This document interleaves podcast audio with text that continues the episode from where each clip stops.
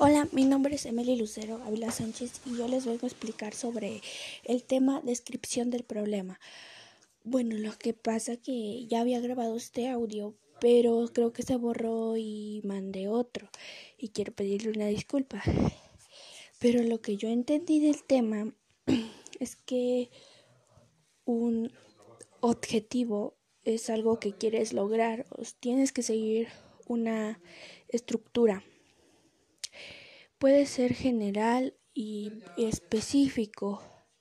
Las preguntas que tienes que hacer para el objetivo es qué, cómo y para qué.